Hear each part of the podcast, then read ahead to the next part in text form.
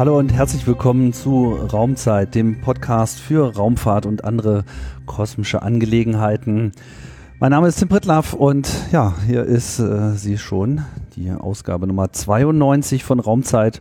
Und heute ist es mal wieder Zeit, ähm, zurückzublicken, denn Raumzeit gibt es jetzt schon so lange, ähm, dass es äh, langsam ganz angemessen ist, alte Themen mal wieder aufzugreifen, weil, wie es ja so ist, die Dinge schreiten voran und äh, so in zehn Jahren kann sich dann doch schon so einiges ändern. Also dachte ich mir, müsste man auch die Entwicklung im Bereich von Weltraum, Schrott und äh, generell der Verkehrsproblematik im Orbit nochmal neu äh, aufgreifen. Und äh, dazu greife ich einfach auf meinen Gesprächspartner von der siebten Raumzeitfolge von, ja, wie gesagt, fast zehn Jahren äh, zurück, nämlich den Holger. Holger Krag. Hallo Holger. Hallo Tim. Ja, ist schon äh, eine Weile her, dass wir gesprochen haben. Du bist aber immer noch im selben Business und äh, an derselben Position, die sich vielleicht ein bisschen äh, verändert haben dürfte, aber du bist immer noch bei der bei der ESOG, bei der Raumfahrt, äh, beim Raumfahrtkontrollzentrum in Darmstadt und ähm, ja, bist deinem Thema treu geblieben. Ja, das Thema spannend und das beschäftigt uns jetzt mehr und mehr in der Raumfahrtagentur ESA. Und ähm, ich kann auch gleich vorab schicken, es wird immer anstrengender und immer stressiger, denn es ist immer mehr los. Hm? Ja, es ist immer mehr los. Ja, vielleicht mal so einen kleinen äh, Rückblick. Ich habe auch selber noch mal in die Sendung äh, reingehört, die wir äh, da eben vor zehn Jahren gemacht haben. Und es war so ein bisschen mehr so eine Situationsbeschreibung, die eigentlich äh, vor allem ja Aktionen eingefordert hat. Äh, 16.000 Objekte wurden damals gezählt, also das sind halt Satelliten und solche, die vielleicht äh, irgendwann mal in viele Teile zersprengt wurden. Ähm, Satelliten haben sich äh, entweder durch Kollision oder eben auch durch Selbstentzündung und Explosion äh, zerlegt. Äh, es gab einige Vorfälle, äh, wo auch absichtlich Kollisionen herbeigeführt wurden. Und ja, ihr habt im Prinzip damals so äh, die Position gehabt, naja, also wenn sich da nicht bald was ändert, dann äh, wird es anstrengend, wie der jetzt schon vorweggenommen hat. So kam es dann auch. Mhm. Denn ja, der Verkehr nimmt zu. Und ähm, was auch ganz interessant war, ist, ähm, vor allem richtete sich der Blick ja damals auf die ganzen Raumfahrtagenturen. Und haben wir ja in den letzten zehn Jahren einen interessanten Wandel erlebt. Der private Sektor ist wirklich sehr viel stärker geworden. Äh, vor allem aber nicht nur SpaceX, zahlreiche Launches, äh, sehr viele Objekte, die halt dazugekommen sind und vor allem ein immer noch nicht wirklich der Zeit angepasstes Weltraumrecht ähm, insgesamt macht auch gerade die Erde nicht gerade so den Eindruck, als ob sie viel Lust hat, sich international groß zu einigen, was äh, solche Weltraumressourcen betrifft. Ähm, ja, wir haben so ein paar Ideen damals debattiert und jetzt würde ich halt ganz gerne mal daran anknüpfen und mal äh, schauen, was denn dabei eigentlich herausgekommen ist. Denn ähm, ja, also damals war schon klar, die Agenturen haben sich verpflichtet, künftige Missionen so auszustatten, dass sie zumindest theoretisch äh, wieder alles zurückführen können, dass man äh, entweder, wenn man ganz weit draußen ist, äh, noch etwas weiter rausschreitet, um einen geostationären Orbitplatz frei zu machen oder eben entsprechend, wenn man in niedrigen Orbit unterwegs ist, dass man dann äh, entsprechend dafür sorgen kann, dass so ein Gerät innerhalb von 25 Jahren spätestens abstürzt und verglüht und damit auch keine weiteren Probleme mehr macht. Wie sieht es denn so aus? ja. Haben sich denn irgendwelche Wünsche erfüllt? Ja, lass mich, lass mich vielleicht mal mit den Zahlen anfangen. Ja. Ähm, 16.000, äh, das war die Zahl, die du gerade genannt hast, vor zehn Jahren. Du hast die genannt vor ich zehn Jahren. Die, mhm. Und du hast, äh, du hast die genannt, dass ich die genannt habe. Genau. ähm, und das ist, das ist richtig. Das ist, damit meinen wir die Objekte, die vom Boden aus verfolgt werden können und die, die wir mit Namen kennen, äh, die wir mit Positionen kennen und bei denen wir auch vorhersagen können, wo die sein werden, was ganz wichtig ist. Mhm. Diese Zahl hat sich vergrößert auf 23.000. Das ist ein großer Sprung. Ähm, das sind Objekte mit so äh, Mindestgröße von 10 Zentimeter, also schon ganz ordentlich. Ähm, um das mal klar zu machen, bei einer Kollision eines Satelliten mit einem von den Objekten ähm, haben wir es mit einem Totalschaden zu tun. Das heißt, es, äh, der Satellit geht nicht nur kaputt sondern, und funktioniert nicht mehr, sondern er zerlegt sich auch noch in zusätzliche Trümmer mit den entsprechenden Folgen, die diese Trümmer dann nach sich ziehen, wenn sie im All bleiben. Und davon gibt es jetzt 23.000. Ähm, das ist ein Schritt in die falsche Richtung, ganz klar. Und wir beobachten, dass Explosionen, du hast es genannt, ähm, die lassen sich anscheinend nicht so ohne weiteres abstellen. Ähm, dass Objekte im All sich nach einer Zeit von selber zerlegen, weil restliche Treibstoffe an Bord sind, Batterien aufgeladen sind, und sie eben Sachen machen im All, nachdem sie außer Kontrolle geraten sind, ähm, in diesem sehr, sehr aggressiven Environment. Ähm, wenn die Sonne auf die falsche Seite scheint, das reicht alleine schon. Über, und die Zeit tut den Rest. Nach Jahren oder Jahrzehnten im All ermüdet das Material und sie brechen auf. Warum passiert das auch heute noch äh, achtmal pro Jahr, obwohl wir doch schon längst äh, wie du Acht gesagt Mal pro Jahr explodiert ein Satellit. Richtig, nicht immer der gleiche. Also acht, acht, acht Satelliten im, pro Jahr oder auch Raketenstufen, die ziehen wir damit rein. Aha. Ähm, das ist die gleiche Durchschnittszahl, die wir in der Vergangenheit auch haben. Was, was verdammt nochmal hindert diese Effekte daran, ähm, nach wie vor äh, so, so stark aufzutreten? Warum gibt es die noch? Äh, wir haben doch bereits ähm, sehr oft ähm, Vermeidungsmaßnahmen implementiert, wo der restliche Treibstoff abgelassen wird, wo Batterien entladen werden. Das ist doch schon alles ein alter Hut und wird überall gefordert und, und sogar gemacht. Und trotzdem passiert es. Und ähm, wenn man dann genauer hinschaut, merkt man, das sind dann oft doch noch sehr alte Objekte, mit denen das passiert. Ähm, man darf ja nicht vergessen, selbst wenn man heute was beschließt, die Raumfahrt dauert, da dauern die Prozesse extrem lange. Mhm. Ein Beschluss heute wird in einen Satelliten eingebaut, der ähm, in fünf Jahren startet, denn ähm, so lange dauert die Entwicklungsphase. Und äh, so eine neue, eine neue Anforderung an den Satelliten, ähm, die muss natürlich erst, kann natürlich erst am Anfang der Entwicklungsphase aufgestellt werden. Dann fliegt er fünf Jahre, aber es gibt auch Satelliten, die alte Dinosaurier sind und die fliegen dann mal 15 Jahre. Und dann äh, merkt man erst 20 Jahre später, ähm, ob das nun geklappt hat äh, mit dem Ablassen vom Treibstoff oder nicht. Mhm. Und wir haben also noch sehr viele Altlasten, das ist ein Teil der Erklärung. Aber ein weiterer Teil, glaube ich, ist, wir haben es mit mangelnder Technologie zu tun, denn äh, oft passiert es, dass ein Satellit schon direkt nach dem Start von vornherein gar nicht funktioniert. Das ist eben komplexe Technologie. Ähm, setzt man einen Satelliten im All einmal aus, ähm, ist man darauf angewiesen, dass er auf Funksignale antwortet dass man ihn kommandieren kann, was er zu machen hat. Bricht aus irgendeinem Grund, aus irgendeinem technischen Fehler der Kontakt zusammen, hat man keine Chance mehr, auf den Satelliten einzuwirken. Ähm, es sei denn, so ein Schutzprogramm wird äh, dann aktiv. Oder, oder, das ist, schwebt uns vor, ähm, wenn man, wenn der Satellit also direkt nach dem Start verloren gegangen ist, voll mit Treibstoff, mit vollgeladenen Batterien, dann gibt es natürlich, kann es eine, mitunter eine Katastrophe geben. Äh, man kann ihn noch nicht mal befehlen, äh, den Treibstoff, weil man einfach keinen Kontakt mehr hat. Hätte man aber von Anfang an ein zusätzliches Gerät eingebaut, was ähm, separat auf Funksignale reagiert, unabhängig von dem Satelliten, und was äh, zum Beispiel eine Entsorgung durchführt oder, oder diese, das Ablassen des Treibstoffs durch externe Mittel, das würde, das wäre sozusagen eine zusätzliche Redundanz bedeuten und das könnte das Problem beheben. Und deswegen glauben wir, dass ähm, ich bin überzeugt, dass wir Technologien brauchen, die in diese Richtung gehen. Also wäre das sozusagen so, so ein separater äh, Controller, der wie so eine Totmannschaltung funktioniert. Also solange die Rakete sagt so, nee, alles super, ich habe alles unter Kontrolle, passt schon, du äh, musst hier nicht aktiv werden, soweit äh, bleibt das Ding sozusagen ruhig, aber ja.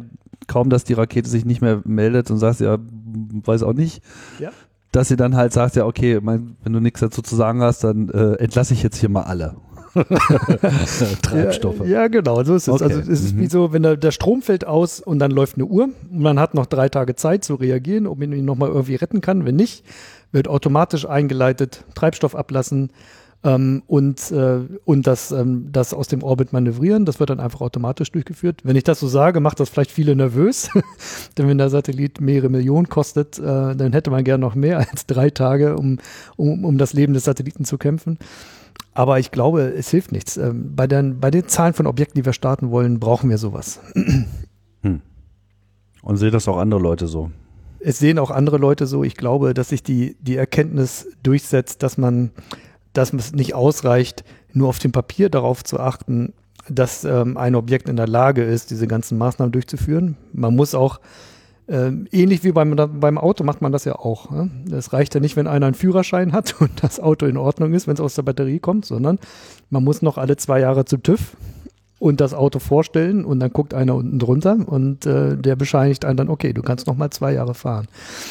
Das machen wir in der Raumfahrt noch nicht. Da, da wird, ähm, da wird vor dem Start mal geguckt, aber äh, wenn dann zwei Jahre später wichtige Komponenten ausgefallen sind äh, und der Satellit wird noch weiter betrieben und man gefährdet damit die Durchführung der Maßnahmen am Ende, dann wird dann noch nicht so unbedingt drauf geguckt. Und ähm, wenn man sich davon sozusagen durch ein schönes Stück Technologie davon freikaufen kann und man hat das von Anfang an an Bord, das denke ich, äh, das denke ich wäre attraktiv. Es darf natürlich nicht teuer sein. Aber ähm, das wäre ja mal eine schöne Aufgabe für eine Raumfahrtagentur, dafür zu sorgen, dass sowas für einen günstigen Preis zu haben ist. Wie katastrophal sind denn diese Selbstexplosionen? Also ich habe ja eigentlich gelernt, explodieren tut ja immer alles nur bei Star Wars. Weil ohne Sauerstoff kann ja nicht jetzt so viel passieren. Aber mhm. gut, andererseits, das sind natürlich Raketentriebwerke, die brennen ja schon ein bisschen. Was, was findet da konkret statt und wie, wie desaströs sind solche Explosionen? Ja, also da macht man sich keinen Begriff von. Die sind, äh, die sind eine Katastrophe für die Raumfahrt. Ähm, Treibstoff, im Treibstoff ist oft der Sauerstoffträger selbst mit enthalten. Mhm. Ähm, bereit, da reicht äh, als Auslöser zum Beispiel ein Einschlag eines Mikropartikels oder einfach ein Aufwärmen des Tanks. Dann gibt es eine exotherme Reaktion und ähm, es gibt ein Druckbersten des Tanks. Ähm, und es gibt auch Treibstoffe, die, die reagieren miteinander explosiv. Und äh, das bedeutet, dass der, die Trümmer, die dabei entstehen, die bleiben nicht irgendwie begrenzt auf, auf einen kleinen Raum um den Ort der Explosion, sondern ähm, die werden weggeschleudert, teilweise mit ähm, bis zu 100 Meter pro Sekunde. Äh, und damit ändern die nicht nur ihre Position, sondern die ändern quasi ihre Bahn. Die verschmutzen über ein Jahr gesehen die gesamte Höhenschale. Die findet man überall. Äh, und zwar plus minus 100 Kilometer um den äh, Explosionsort herum, über den ganzen Globus verteilt. Hat jeder was davon. Ja. Und ich weiß, wovon ich rede, weil äh, in, der, in der Europäischen Raumfahrtagentur betreiben wir auch eine Satellitenflotte mit, mit sehr teuren Umwelt- und äh, Erdbeobachtungssatelliten, 20 Stück zurzeit. Und jedes Mal, wenn sowas passiert, ähm, bekommen wir Kollisionswarnungen, auch wenn wir zum Beispiel 100 Kilometer darunter fliegen ähm, oder an, an einem ganz anderen Ort sind. Das ist heute das, der, der Alltag, äh, dass wir, dass man nichts bleibt im, im All isoliert. Äh, die Raumfahrt teilt sich im Prinzip die Ressource All, ähm, wird sich gemeinsam, wird gemeinsam genutzt. Jeder, der sie verschmutzt, äh, zieht alle anderen in Mitleidenschaft. Äh, und das ist, das merken wir jeden Tag. Mhm meine, so ein Teil, wenn so eine Explosion stattfindet, da wird ja natürlich auch einiges mehr oder weniger auch direkt in die Atmosphäre gejagt. So, also mhm. nur, nur ein Teil davon verbleibt ja jetzt wirklich auch in dieser selben orbitalen äh, Bewegung, aber es ist immer noch genug, um eine Menge Ärger anzustellen. Immer noch genug. Leider verschwinden die wenigsten äh, in, die, in die Atmosphäre. Das würden wir uns wünschen. Ähm, es gibt ja auch immer noch Antisatellitentests. Damit, damit meinen wir, dass dass Satelliten vom Boden aus zum Beispiel mit einer Missile äh, abgeschossen werden zu Demonstrationszwecken, dass man in der Lage ist, militärisch auch im Weltraum eingreifen zu können. Meiner Meinung nach komplett überflüssig, das zu zeigen, aber es hat sich offensichtlich eingebürgert, dass jede Großmacht im All das mindestens einmal zeigen muss. Ähm, ich, wir hoffen sehr, sehr stark, dass das nachlässt, ähm, denn nicht alle führen diese Tests so durch, dass diese Fragmente, die dabei entstehen, ähm, muss ich das so vorstellen, das ist ein, das ist, dazu ist noch nicht mal eine explosive Ladung erforderlich, sondern da wird einfach zwei Objekte miteinander zur Kollision gebracht, nämlich der Kopf von der Missile und der Satellit, der dagegen fliegt. Und allein der Aufschlag ähm, mechanisch reicht aus, um die, Objekte zu zerlegen. Und passiert das in Höhen von äh, ober, oberhalb 600 Kilometer, bleiben die Fragmente über 20 oder mehr Jahre im All passiert das in 800 Kilometer, bleiben die mitunter bis zu 100 Jahre im All. Ähm, und passiert das in 1000 Kilometer, bleiben sie für immer im All. Äh, das, liegt, äh, das liegt an der abnehmenden Dichte der Atmosphäre nach außen hin, die äh, eben weniger bremsend wirkt, je dünner sie ist und äh, dazu führt, dass die Objekte dann länger im All bleiben. Das hatten wir ja vor zehn Jahren schon. Da äh, hat ja. China äh, das mal gemacht. Jetzt gab es aber wohl im März 2019 nochmal so eine Aktion, diesmal von äh, den Innern. Mhm. Was, äh, ich meine, haben die haben die diesen Podcast noch nicht gehört oder was ist das Problem? Also das ist doch sozusagen jetzt nicht neu, dass das eine schlechte Idee ist. Sie haben vielleicht gehört und haben gemerkt, das ist eine schlechte Idee und man kann es ein bisschen besser machen, wenn man einen Zielsatelliten aussucht, der tiefer fliegt. Mhm. ähm, du kannst dir vorstellen, das hat immer noch keine Begeisterungsstürme ausgelöst in der Welt. Ähm, der Satellit war in 300, knapp 300 Kilometer Höhe. Ja. Äh, das bedeutet immer noch, dass die Objekte Wochen bzw. Monate im All bleiben. Nicht schön, denn auch da unten findet Raumfahrt statt zum Beispiel die internationale Raumstation. Mhm. Ist nicht weit weg davon. Ähm, warum das sein muss, ähm, das können die nur selber beantworten. Ähm, aber sagen wir mal so, der Schritt ging in die richtige Richtung. Man hat zumindest ein Ziel ausgewählt, was, ähm, was dazu führt, dass die Fragmente nicht so allzu lange im All bleiben. Was hat denn das jetzt für konkrete Auswirkungen? Also äh, beim ESOG, beim Raumfahrtkontrollzentrum, seid ihr im Prinzip die ganze Zeit dabei, alle möglichen Missionen zu führen. Und ich weiß nicht, irgendwann habe ich, glaube ich, mal gefragt, wie viele Missionen es derzeit denn eigentlich so gleichzeitig sind. Haut das so hin? 25 Missionen, so in der Größenordnung, die so ungefähr äh, gerade gelenkt werden? Kommt gut hin. Ähm, das ist ja schon eine ganze Menge. Was, was sieht man denn dann davon, von dem ganzen Schrott und überhaupt von dem Verkehrswesen, was da jetzt sozusagen entstanden ist. Ich muss da schmunzeln, denn leider sehen wir gar nichts. Äh, da, um was zu sehen, müsst, muss man ziemlichen Aufwand betreiben.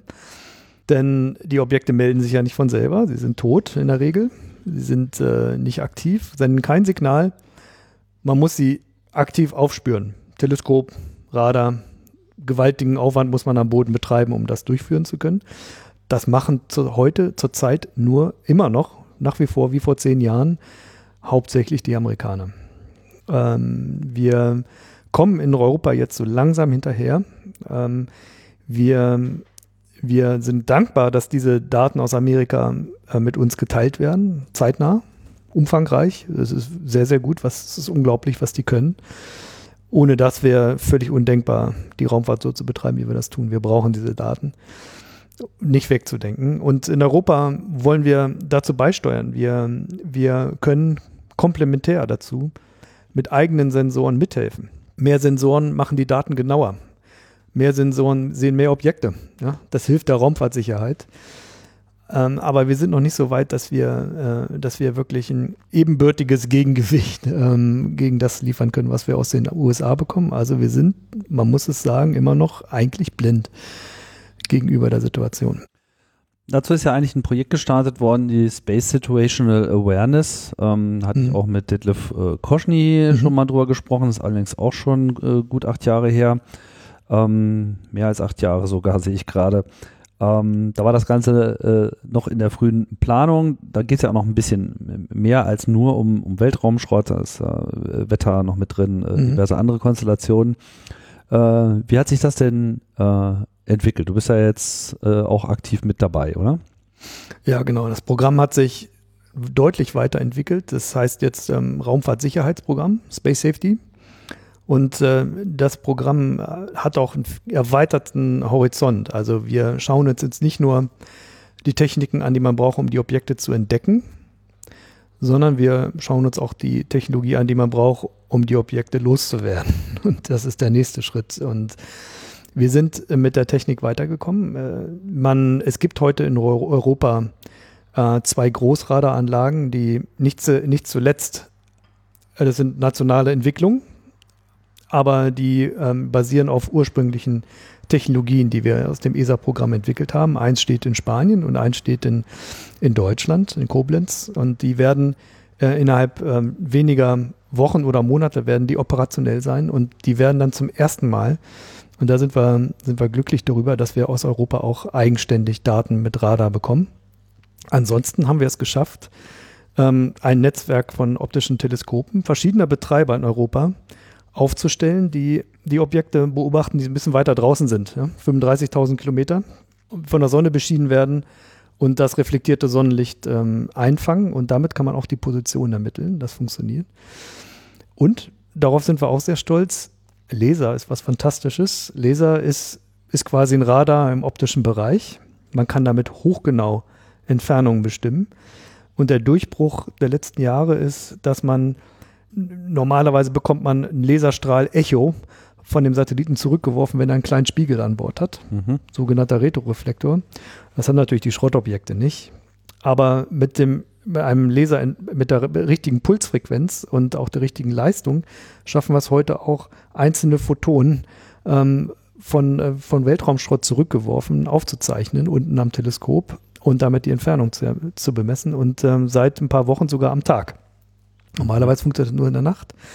Und ich, das ist ein interessanter Weg, ähm, denn damit könnten wir in Europa einen Beitrag leisten, der nicht das dupliziert, was in, in Amerika sowieso schon gemacht wird, nämlich einfach mal breitbandig den, das ganze All äh, zu beobachten, Also visuell zu be- beobachten vor allem. Ne? visuell und vor allen Dingen festzustellen, was, was neu ist und, ähm, und, und neue Sachen aufzunehmen mit in die, in die Umfassung, sondern wir können schon vorhandene Sachen viel, viel genauer bearbeiten. Und das, das, das wäre ein sehr, sehr toller Beitrag aus Europa, wo, denn Genauigkeit der Daten ist ganz wichtig. Ich weiß das, weil in, in, dem, in dem Betrieb von Satelliten haben wir es mit sehr, sehr, sehr, sehr vielen Kollisionswarnungen zu tun. Mehrere hundert pro Tag.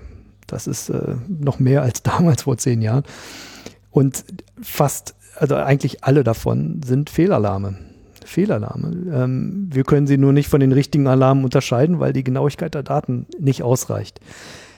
Und oft manövrieren wir, oh, quasi immer manövrieren wir Objekte umsonst, weil wir einfach ähm, einen Fehlalarm vom richtigen Alarm nicht unterscheiden können. Die Genauigkeit der, der Information lässt das nicht zu. Und mit dem Laser, mit dem Laser können wir dabei kommen. Und das ist so die, das ist so ein großer Erfolg jetzt aus dem Programm. Wenn man immer ausweicht, äh, obwohl dann letzten Endes nichts ist, so ist so ein bisschen dieser Better Safe than Sorry äh, Ansatz, Ja. aber das kostet ja Geld, ne? Also es kostet äh, Lifetime, weil man halt jedes Mal wieder irgendwelche Raketen aktivieren muss, Das, das kostet auch Nerven. Das kostet auch noch. Nerven. Das ist auch eine begrenzte Ressource, ja. und absolut. Und, äh, und es kostet sogar, es kostet sogar Daten, denn manchmal müssen wir den Satelliten abschalten, Mhm. während er manövriert, äh, oder zumindest den, die Verbindung abschalten oder das Instrument ausschalten. Und naja, die, die Gemeinde an Wissenschaftlern, die an diesen Daten hängen, die ist dann auch mitunter tausendköpfig und das ist dann auch ein nicht zu bemessener Verlust. Also das kostet Ärger, Schweiß und Geld. Und wenn wir da, wenn wir das hinbekommen, dann ähm, lösen wir nicht nur ein Problem, sondern vielleicht ergibt sich sogar ein Markt. Warum? Ich könnte mir durchaus vorstellen, dass man als Satellitenbetreiber interessiert ist, für gute Za äh, Daten zu zahlen. Ja? Wenn mir jemand etwas liefern kann, was eine Qualität hat, wo, wo mir ausgeschlossen werden kann, dass ich manövrieren muss und trotzdem alles in Ordnung ist, ähm, das hätte einen Preis. Und ähm, das, ist, ähm, das ist ein großer Wandel, der in den letzten zehn Jahren passiert ist. Wir haben immer gedacht, dass diese ganze Weltraumüberwachung in die Hand von Staaten gehört. Aber vielleicht tut sie das auch zum großen Teil. Aber es gibt da drin Nischen, wie zum Beispiel Laser und genaue Information. Die könnte durchaus mal einer privat liefern und damit ein Geschäft machen, äh, wenn, wenn die Daten einen Mehrwert bieten. Und das tun sie, wenn sie ganz genau sind. Ähm, Nochmal so eine Nachfrage zu diesen Technologien, die du jetzt angesprochen hast. Also zunächst einmal diese Radarsysteme. Also das, Mhm. äh, das äh, Radar in äh, Koblenz vom, vom DLR heißt äh, Gestra. Was macht das und das andere System, was du in Spanien angesprochen hast, jetzt so anders? Also was, inwiefern ist das so ein Ja. neuer Schritt? Ähm, das, das System in Spanien, was auch mit der Hilfe von der ESA entwickelt worden ist, ähm, Wie überwacht, das? das heißt S3T, Mhm. Spanish Space Surveillance and Tracking Radar. Das ist in der Lage, im Prinzip breitbandig einen großen Bereich im Himmel abzuscannen und neue Objekte zu entdecken und von denen die Bahn zu bestimmen. Also das könnte im Prinzip autark äh, einen Katalog äh, aufbauen und das ist, ähm, das ist jetzt schon ähm, im Prinzip bereit, in Betrieb zu treten. Also da sind wir, sind wir mit fertig. Mhm.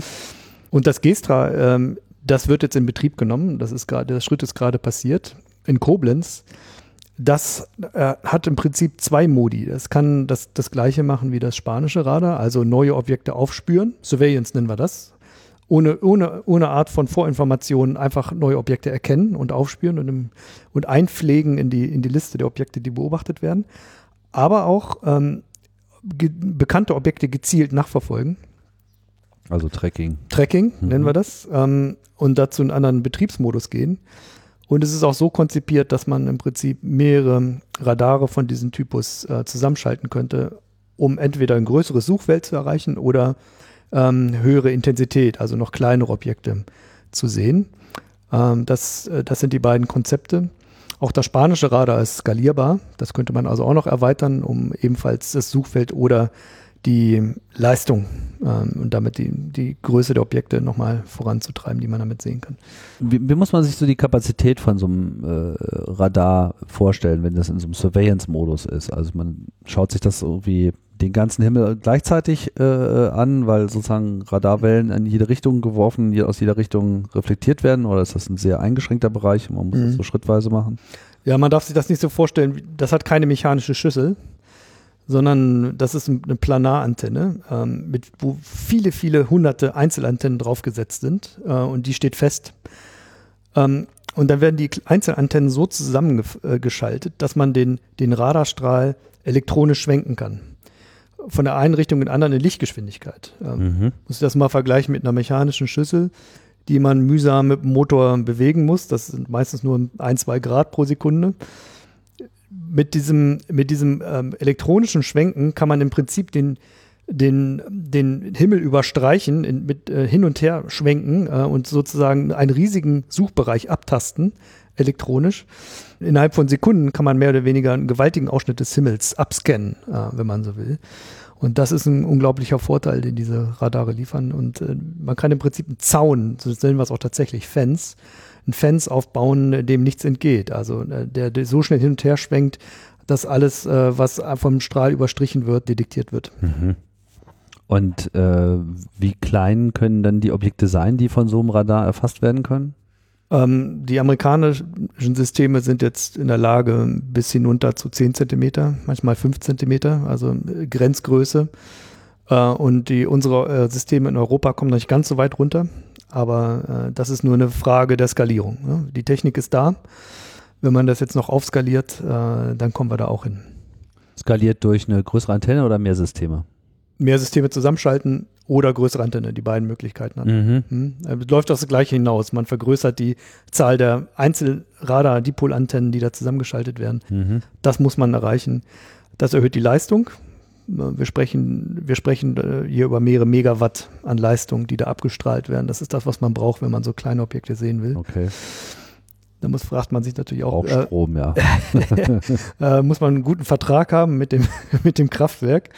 Aber man muss natürlich auch äh, gucken, dass man es effektiv einsetzt. Ähm, weiß man nämlich nach einer Zeit, welche Objekte es gibt, da muss man vielleicht nicht mehr unbedingt den Himmel so weitspurig abscannen, ähm, denn dann würde man ja größtenteils nur ins Leere strahlen und äh, den Weltraum aufheizen, da wo, wo nichts ist. Dann könnte man dann in einen anderen Betriebsmodus gehen und sagen, okay, jetzt weiß ich mehr oder weniger, was im All los ist. Ich kann mir jetzt berechnen, was zu welcher Zeit über das Radar drüber fliegt, äh, welches Objekt. Und dann warte ich einfach auf das Objekt und verfolge das dann haargenau nach und, ähm, und, und, und mache quasi eine Auffrischung von der Information durch eine erneute Messung. Und das reicht. Das reicht dann für den Betrieb. Ne? Da muss man nicht mehr unbedingt unbedingt den ganzen Himmel abscannen systematisch oder das oder man macht das nur noch einmal pro Woche um zu gucken ob inzwischen was Neues aufgetaucht ist und verwendet mhm. dann das kann man das kann man durchaus ökonomischer machen da lernen wir jetzt gerade sehr viel äh, über diese beiden Radare ähm, was so ein optimaler Betriebsmodus wäre. Hm. Also es verbraucht in der Spitze 2,8 Megawatt, wenn es die ganze Zeit angepowert äh, wäre, aber man muss es nicht die ganze Zeit voll durchpowern sozusagen. Man muss es, ja, genau. Man muss es nicht voll durchpowern, sondern verwenden, wenn man weiß, dass auch was da ist, was man entdecken kann. Ja. Ne? Hm. Und der Laser äh, hat sicherlich auch noch einen fancy Namen, oder? Das Projekt?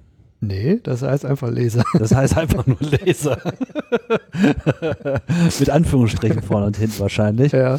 Hm. Wie spielt das da jetzt mit rein? Also äh, das Ding ist ja dann noch in der Lage, noch sehr viel kleinere Objekte äh, zu erkennen, oder? Ein Laser, Laser, Laser hat ja das, hat den, ist ja ein ganz, ganz dünner Strahl. Ja. Also die Divergenz, also das, die, das Aufweiten des Laserstrahls ist so gering, dass selbst in 1000 Kilometer äh, Entfernung äh, man vielleicht 10 Meter Strahldurchmesser hat. Ja? Ähm, das heißt, man hat mit dem Laserstrahl keine Chance, Objekte aufs Geratewohl hinaus zu finden, äh, indem man einfach mal, mal hofft, dass was gerade ausgerechnet für diesen 10, 10 Meter breiten Strahl fliegt, das, das, das geht nicht. Das, das Laser ist eher dazu da, schon bekannte Objekte ähm, aufzugreifen, wenn sie auftauchen über dem Horizont und dann genau zu vermessen. Also bei dem mit dem Laser verknüpfen wir die Chance, dass man, dass man die Positionsbestimmung auf den, auf den äh, Dezimeter, also unterhalb von einem Meter Genauigkeit erreichen kann. Nur zum Vergleich, beim, beim Radar sind es äh, einige Meter, wenn nicht sogar äh, zehn Meter.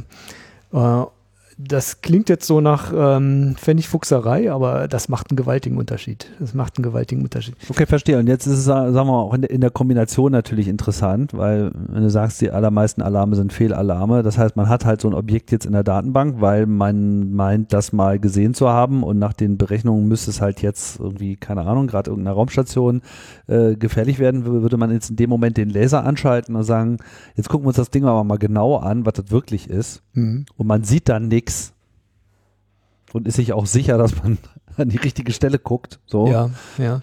dann könnte man diesen Fehlalarm halt auch als solchen Richtig. erkennen. Genau. Das, das ist die, das ist genau die Idee. Ähm, wir bewerten quasi jeden Alarm durch eine genaue Lasermessung nochmal neu und werden dann in allermeisten Fällen erkennen, dass man ähm, im Prinzip sicher vorbeifliegt, weil das Objekt, wenn man genau hinschaut, ähm, eigentlich nicht auf Kollisionskurs ist, sondern vielleicht 20 Meter vorbeifliegt. Ähm, 20 Meter ist wenig. 20 Meter würde viele nervös machen, aber wenn man, wenn man die Bahn auf, sagen wir mal, einen halben Meter genau kennt, dann kann man sich auch leisten, mit 20 Meter Abstand äh, guten Gewissens aneinander vorbeizufliegen. Hat man 20 Meter Abstand prognostiziert, aber man kennt die Bahn nur auf 10 Meter genau, dann würde man vielleicht lieber ein Ausweichmanöver fliegen. Und das sind diese Fehlalarme, die ich meine. Mhm. Ähm, und diese, Lese, die, diese Lasertechnologie, die könnte uns da helfen. Aber die Lasertechnologie, wenn ich darf, ähm, einen Blick in die Zukunft ähm, wagen, die, die liefert noch ein anderes interessantes Potenzial. Denn wir sprechen ja bisher nur über Kollisionen, die sich vermeiden lassen, wenn einer der beid, das, eines der beiden Objekte ein Ausweichmanöver macht. Aber äh, 95 Prozent aller großen Objekte im All sind gar nicht aktiv. Die können gar kein Manöver machen. Wenn da zwei auf Kollisionskurs sind, äh, zwei nicht funktionsfähige Objekte auf Kollisionskurs sind, dann können wir nur zuschauen und, und warten, bis es passiert. Und hoffen. Es sei denn, es sei denn, äh, die Laserleistung ähm, steigt noch weiter und wir schaffen es, ähm, das, das klingt jetzt ein bisschen nach Science Fiction, aber es ist durchaus im Bereich des Möglichen, schon in ein paar Jahren, dass man mit einem Laser ein Objekt vom Boden so stark bestrahlt, dass es seinen Kurs leicht ändert. Durch die Wärme. Durch die, eigentlich durch den äh, Strahlungsdruck. Ähm, ähm, die Strahlung übt auch einen Druck aus. Ähm, Photonen prasseln quasi auf die, auf die Oberfläche und üben Impuls aus. Und der ist ganz schwach. Da muss man sich keine Illusion machen. Aber messbar. Ich glaube, ich meine mich zu erinnern, dass das, äh, war das nicht mal so ein Effekt, den man bei der Voyager-Sonde irgendwann festgestellt hat, dass bestimmte Zahlen einfach nicht zusammenpassen wollten, bis man dann gemerkt hat, dass es die Wärme aus einem Instrument hinten war, ja, was quasi richtig. das Ding noch ein bisschen angeschoben hat. Also so über genau. die Zeit hat sich das halt so angesammelt und auch so die Konzepte von Sonnensegeln, die von hinten mit Laser äh, angeschoben werden. Das sind die perfekte Be äh, Beispiele. Der Antennendruck im Prinzip, dass der Rückstoß äh, durch das Absenden von Photonen oder Strahlung aus der Antenne ähm, oder die, die Reflexion in so einer ultradünnen Folie, die man tatsächlich auch die Sonne als Antrieb nimmt und wie im Segel dann den, den Sonnenwind, den Strahlungsdruck gewissermaßen nutzt, um davon zu segeln. Also du hast, du hast diese Idee vor zehn Jahren auch schon mal angesprochen, aber jetzt ist man sozusagen der Sache technologisch auch schon näher gekommen? Ähm, ja, es gibt äh, jetzt bereits in Australien ein Laser, was diese Leistungsklasse hat. Und ähm, äh, da steht jetzt ein Experiment in Aussicht, ähm, zum ersten Mal einen kleinen Satelliten damit leicht zu bewegen. Also wir sprechen, wir sprechen hier von ähm, einem, einer, einer Geschwindigkeitsänderung von einem Millimeter pro Sekunde. Das ist nicht viel, aber das reicht aus, wenn man es frühzeitig macht, ähm, eine Kollision womöglich zu verhindern. Und dann könnte man die Objekte im All managen, anstatt sie ähm, ja, anstatt sie kollidieren zu lassen und vielleicht auch anstatt sie runterzuholen, vor allen Dingen die Objekte, die bereits im All hinterlassen worden sind. Hm. Wir sind noch nicht da, aber ähm, das hat, spielt gut zusammen mit der Strategie, Objekte genauer zu vermessen, wo man ja auch einen Laser braucht. Ähm, Und wenn diese Systeme sich noch weiterentwickeln, dann kann man sie auch womöglich in der Zukunft einsetzen, um Kollisionen zu verhindern. Ja, vor allem braucht man ja auch eine wirklich akkurate äh, Echtzeitdatenbank aller Objekte. Existiert diese eigentlich in irgendeiner Form bereits? Zurzeit existiert die in Amerika und in den USA, äh, sorry, in Europa ist sie in Aufbau. Echtzeit kann man nicht verlangen. kann man heute noch nicht erwarten. Also die Daten, wenn wir sie bekommen, sind die normalerweise zwölf Stunden alt. Das so lange dauert das eben von einer Radarmessung ähm, Umwandlung in Orbit-Informationen bereitstellen über eine Webplattform und wir laden die runter, dann. Ja gut, aber wenn man erstmal eine Bahn und eine Position hat, dann kann man ja äh, daraus auch eine Vorhersage treffen. Das ist das, was ich meine. Das also geht, ja. es wäre ja Mhm. schon möglich, aus diesen Daten quasi immer einen Ist-Zustand Mhm. zu errechnen, Mhm. der eigentlich sein müsste, der nicht unbedingt immer auf gemessenen Daten basiert, sondern eben auf vorher gemessenen und dann entsprechend äh, per Vorhersage äh, angepassten Positionen äh, besteht. Aber äh, ich versuche mir das gerade so vorzustellen, wenn man jetzt, also sagen wir mal, wir haben jetzt so, so, eine, so, eine, so eine Batterie von diesen Super-Lasern, äh, die in der Lage sind, alles so ein bisschen zu schieben. So, Mhm. ja. Mhm. Dann, dann würde man ja quasi auf so ein System hinauslaufen, wo man alles holistisch betrachtet und sagt, naja, okay, also da würde es jetzt so wahrscheinlich in zwei Wochen zu einer Kollision kommen. Mhm. Aber wenn wir das Ding jetzt mal so einen Millimeter nach links schieben, Mhm. dann ist es in zwei Wochen einen Kilometer äh, woanders, als äh, wir das uns jetzt eigentlich vorstellen. So, ja. Ja, äh, es ist aber nicht so, dass man dann durcheinander kommen würde, dass jeder da einzeln, einzelne Objekte hin und her schiebt und dann keiner mehr den Überblick hat. Es ist, ja es ist- deswegen bräuchte man ja sozusagen eine gemeinsame äh, äh, Datenbank, wo man dann eben Ja. mathematisch äh, die ganze Zeit drauf rumrechnet und sagt, okay, mit der Modifikation würde es sich halt so äh, ändern in der Richtig. Gesamtdarstellung. Das ist richtig. Ähm, das Laser hilft uns dabei, denn mit dem Laser und der Genauigkeit, die sich da erzielen lässt, werden wir wahrscheinlich ähm, die Alarmzahlen so weit runterkriegen, dass wir nur noch wirklich die kritischen Fälle sehen. Und diesen Aufwand des Bewegens eines der Objektes nur noch ganz, ganz gezielt und ganz, ganz selten einsetzen müssen, nämlich da, wo es wirklich notwendig ist. Ähm, und deswegen gefällt mir das so gut. Das gleiche System Laser liefert die Genauigkeit, die wir brauchen, damit das Ganze effizient ist und wir nicht ständig Objekte schieben müssen aufgrund von vagen Prognosen, sondern wir können ganz akkurat sagen, okay, der Fall ist jetzt wirklich kritisch und das wird nur, wird vielleicht nur einmal pro Monat sein. Ähm, die wirkliche Kollisionsrate, die wir haben, ist ja eine Kollision in fünf Jahren so ungefähr. Das heißt, es passiert nicht so oft. Wir, wir können es nur nicht genau noch genug erkennen. Und das Laser kann es. Und, äh, und dann kann es auch noch gezielt die, die Gegenmaßnahme einleiten. Also mir gefällt das richtig gut. Wir sind, wir sind sehr begeistert von diesem Ansatz. Ähm, es muss funktionieren. Es muss nur funktionieren. Man darf nicht vergessen, wir müssen gewaltig viel Lichtleistung, äh, wir sprechen so von Kilowatt pro Quadratmeter, müssen wir durch die Atmosphäre bekommen. Ähm, und au- auf der Satellitenoberfläche muss die auch noch ankommen, damit sie ihre Wirkung entfalten kann. Auf der anderen Seite ist es aber auch nicht so viel, denn die Solarleistung, das, was die Sonne liefert, ist 1,4 Kilowatt pro Quadratmeter. So, das ist die gleiche Leistung, die, die wir von dem Laser erwarten, gezielt auf das Objekt gelenkt. Das ist quasi wie eine, wie eine Sonnenlampe, die wir, die wir schwenken können. Das reicht schon aus. Wenn man das, wenn man das über 20, 30 Minuten lang mit meinem Objekt macht, ähm, dann kriegt man schon so ein Ausweichmanöver zustande. Also billiger als die 2,8 Megawatt von dem Radar auf jeden Fall. Mich erinnert das so ein bisschen an, an Curling irgendwie. Ihr macht da so Weltraum-Curling. Also man Ich hab schon überlegt, schaut ob man sich an, wo so die ganzen Steine gerade so hingehen und dann nimmt man so einen Schrubber und dann so, ah, noch ein bisschen. Ich meine, da wird ja im Prinzip auch das Eis kurz warm gemacht, um, äh, ne? äh, um den Lauf ein bisschen zu ändern. Wir haben auch mal drüber nachgedacht, ein Computerspiel zu entwickeln, wo man das, wo man das ausprobiert, aber ähm, da kommt noch was anderes dazu. Ich weiß nicht, ob Juristen ähm, zuhören, aber Bestimmt. äh, die werden vielleicht die Hände über den Kopf äh, zusammenschlagen, denn natürlich gehört jedes Objekt irgendjemandem im All. Auch wenn es äh, raumfahrtrechtlich gesehen ist es so, auch ein Schrottobjekt hat einen Eigentümer. Und äh, der Eigentümer, äh, dem gehört nicht nur das Objekt, sondern der ist auch verantwortlich dafür, Ja. äh, für mögliche Schäden, die von dem Objekt ausgehen. Und die würden das mitunter vielleicht gar nicht so gerne sehen, wenn jetzt einer anfängt, ähm, über Laserfernsteuerung sozusagen seine, seine Objekte zu manövrieren. Ähm, ich habe mal einen Wagen umgeparkt. ja. Hm. Ich kann mir aber auch nicht vorstellen, dass das funktioniert, indem man sich von jedem erstmal schriftliches Einverständnis holt äh, und einen komplizierten Vertrag schließt. Das kann auch nicht gehen. Also da muss noch irgendwas passieren, dass man das, bevor man das systematisch einsetzt. Erstmal muss es funktionieren. Zweitens muss auch die rechtliche Grundlage äh, dafür geschaffen werden, dass das überhaupt geht. Mhm.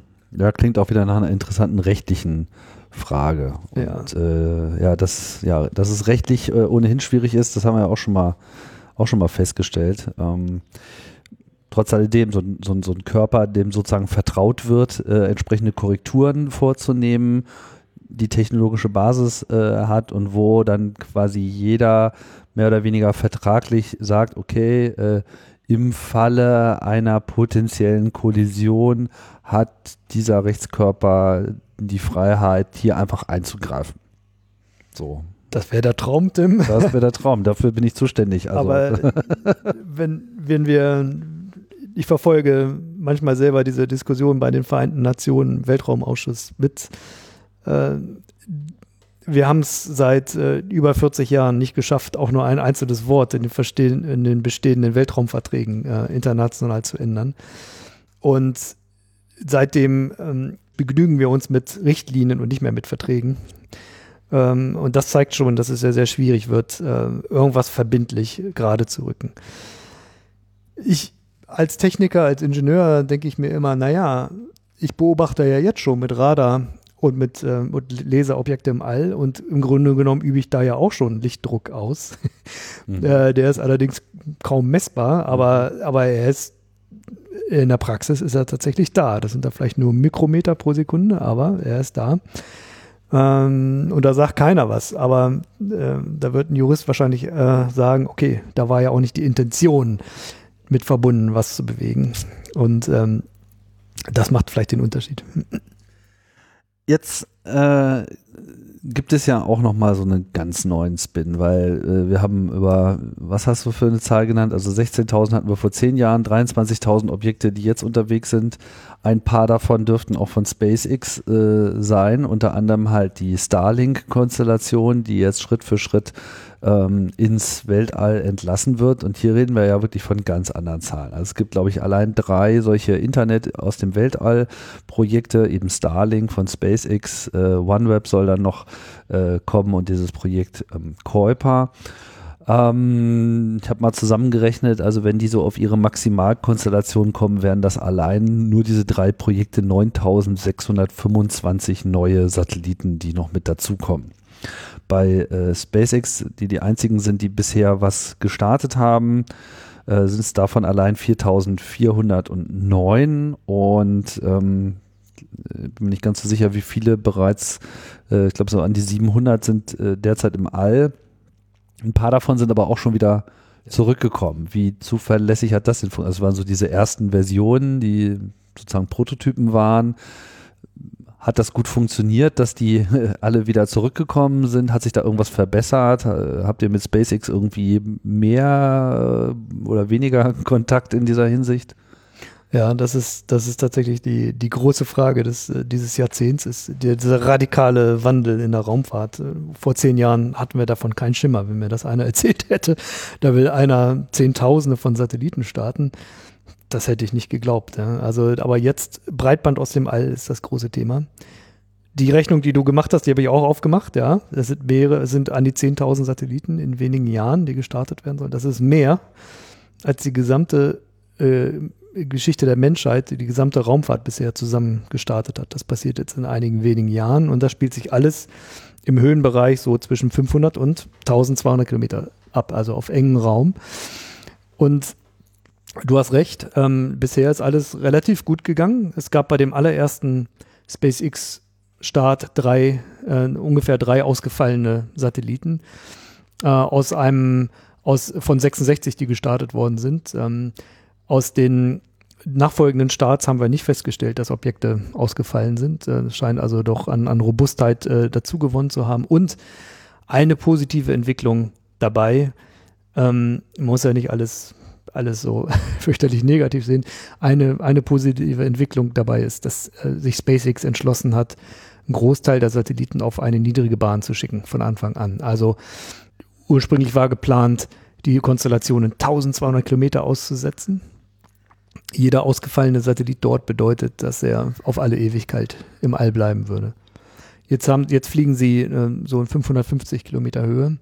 Fällt da ein Satellit aus, äh, ist er nach 10 bis 20 Jahren aus dem All automatisch verschwunden aufgrund der Restreibung der, der Atmosphäre, die da noch vorhanden ist. Das ist ein, das ist ein guter Schritt. Aber du hast mich gefragt, hatten wir schon mal mit denen zu tun? Ja, wir hatten schon mit denen zu tun, denn 550 Kilometer, äh, das ist auch die Höhe, wo einige unserer ESA-Satelliten unterwegs sind. Und äh, es gab ähm, tatsächlich schon Kollisionswarnungen mit betriebenen SpaceX-Satelliten. Und äh, in dem Fall muss man sich eben äh, mit den anderen Betreibern auseinandersetzen. Noch sind wir es gewohnt, dass uns ein äh, Stück Schrott entgegenkommt. Klingt schlimm, aber es ist eigentlich ganz angenehm, denn dann wissen wir, was zu tun ist. Ähm, das Schrottstück wird nicht ausweichen können. Ähm, wir können quasi einseitig entscheiden, was passieren soll und machen das auch. Äh, und das verhält sich alles schön entlang der Bahnmechanik. äh, hat was mit anderen betriebenen Satelliten zu tun. Weiß man nicht, ändert der vorher nochmal seine Bahn durch ein Manöver aus irgendeinem Grund? Ähm, oder hat er vielleicht sowieso vor, auszuweichen? Äh, der müsste ja auch diese Kollisionswarnung bekommen. Ähm, und wenn er die Ausweichmanöver in die gleiche Richtung macht wie wir, dann ist uns nicht geholfen. Also muss man mit dem in Kontakt gehen. Es gibt keinen Weg drumherum. Und ich muss sagen, in der westlichen Welt ähm, gibt es einen ganz guten Pragmatismus. Man kennt sich, es gibt, man weiß die E-Mail-Adressen nach einer Zeit ähm, und man kann sich austauschen und sich abstimmen, was da passiert. Es klappt nicht immer reibungslos, aber im Großen und Ganzen funktioniert es. Aber ich, es gibt auch Satellitenbetreiber oder Satelliten, von denen weiß ich gar nicht, wer das ist. Ich habe keine Telefonnummer, es gibt kein Adressbuch, wo ich nachschlagen kann. Es gibt keine internationale Satellitenregistry, wo einfach also vielleicht sehe ich das jetzt einfach ein bisschen zu, zu, zu einfach und zu romantisch, aber meine Vorstellung wäre davon, wenn man was ins All setzt, dann gibt es irgendwo eine Datenbank, wo da eine ID drin steht, was das ist und ja, so, so eine, so eine, so eine selbstgenerierte, äh, im gesamten Weltall eindeutige ID, die einfach publiziert wird und dann steht da eine E-Mail-Adresse und eine Telefonnummer dran. Ist nicht so. Ja, Schön das sollte jeder, du hast, du hast einen absolut gesunden Menschenverstand und, oder ich hatte das so, so erwartet, als ich mit dem Thema angefangen habe und das ist, und vielleicht erwarten das auch viele Hörer, aber das ist absolut nicht so. Es ist leider nicht so. Es ist jeder angehalten, sein Objekt zu registrieren ähm, bei den Vereinten Nationen, aber das machen nicht alle. Ähm, und registrieren heißt auch nicht, dass man da ähm, irgendwie in operationelle Kontaktdaten hinterlässt, sondern das heißt nur, okay, dieses Objekt gehört äh, gehört, äh, was ist Dieser ich, Briefkastenfirma auf den Cayman Islands. Ja, oder manchmal ist es nur das Land, ja, was aus dem der Betrieb stattfindet so. und auf welcher Bahn das ist. Also das, das reicht nicht. Ähm, für den Betrieb braucht man noch viel, viel mehr. Und wir fangen jetzt an, solche Netzwerke unter pragmatischen Satellitenbetreibern aufzubauen äh, mit, mit einem Austausch. Äh, aber es, es, wird nie eine Verpflichtung geben, sich daran zu beteiligen, sondern das ist dann alles freiwillig. Ähm, aber ich erlebe genug Pragmatismus, dass da genug Leute mitmachen.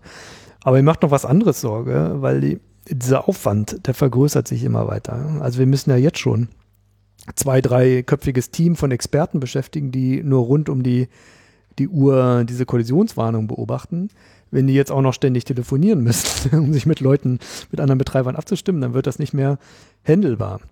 Ähm, und außerdem muss man sich mal angucken, wie das in anderen Branchen gehandelt wird. Ich gucke mir da gerne den Flugverkehr an. Tja, ähm, da gibt es Flugpläne, da gibt es Flight Levels, ja, weil da wird von vornherein ein Abstand ähm, eingepflegt in das ganze Flugsystem. Da gibt es Flight Rules, wo, wo es heißt Turn Left äh, und vor allen Dingen gibt es gibt es Geräte äh, an Bord äh, der Flugzeuge, die sich untereinander abstimmen, ohne dass der Pilot äh, da abgelenkt wird oder irgendwie in der Brainpower reinstecken muss, sondern die, die, die beiden Flugzeuge, die aufeinander zukommen, handeln im Prinzip untereinander aus, was der beste Ausweg ist, um eine Kollision zu verhindern. Und äh, der Pilot kriegt dann nur noch das Ergebnis mitgeteilt, turn left. Ja? Ähm, das sollte man im 21. Jahrhundert von der Raumfahrt vielleicht auch erwarten. Ja gut, aber ich meine, bei der Luftfahrt ist ja meistens so, alles was fliegt, das ist ja auch meistens noch in Betrieb. Das ist richtig, ja. Das wäre schlimm, wenn das. also so, so Zombie-Flugzeuge, ja. wenn sie gibt, sind ja nicht so lange unterwegs. Das lässt sich ja dann im Weltall auch nicht so ohne weiteres machen. Ja. Das ist richtig. Ähm, man muss immer den, den Raumfahrtschrott muss man immer ausweichen können. Aber was ich meine mit SpaceX und den ganzen Großkonstellationen, haben wir jetzt 20 Prozent aller äh, Kollisionswarnungen haben wir es eben nicht mehr mit Raumfahrtschrott, sondern mit einem aktiven Satelliten. Mhm. Und da kommt das Thema zum Tragen. Kann man sich nicht da auch intelligenter vernetzen? Dann sagen viele, ja, aber da brauchen wir doch erstmal Regeln. Oder da müsste erstmal der Gesetzgeber Vorfahrtsregeln einführen, sozusagen. Das stimmt zwar, aber ähm, ich denke, ich denke, dass man trotzdem technisch voranschreiten kann. Ähm, denn wenn einmal die Information ausgetauscht wird, ich habe zum Beispiel, ich habe sowieso vor zu manövrieren oder ich kann gerade nicht manövrieren oder sagen wir mal, ähm, oder sagen wir mal, ich kann überhaupt nicht manövrieren, weil ich überhaupt keinen Motor an Bord habe. das wäre schon mal ein Anfang.